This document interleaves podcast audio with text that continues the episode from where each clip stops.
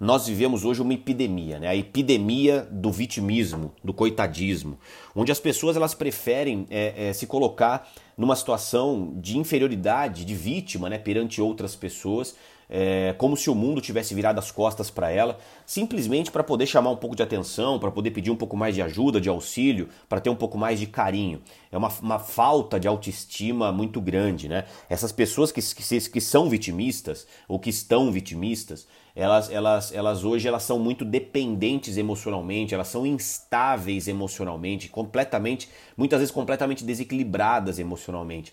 E são pessoas que elas não assumem responsabilidade pela situação que ela se encontra, pelos seus atos, pelos seus, pelos, pelos seus fracassos muitas vezes. Elas preferem culpar o ambiente, culpar uma pessoa, culpar o governo, culpar é, a temperatura, culpar os seus filhos, culpar os seus pais por essa situação que ela se encontra hoje, pelos resultados que ela tem hoje hoje.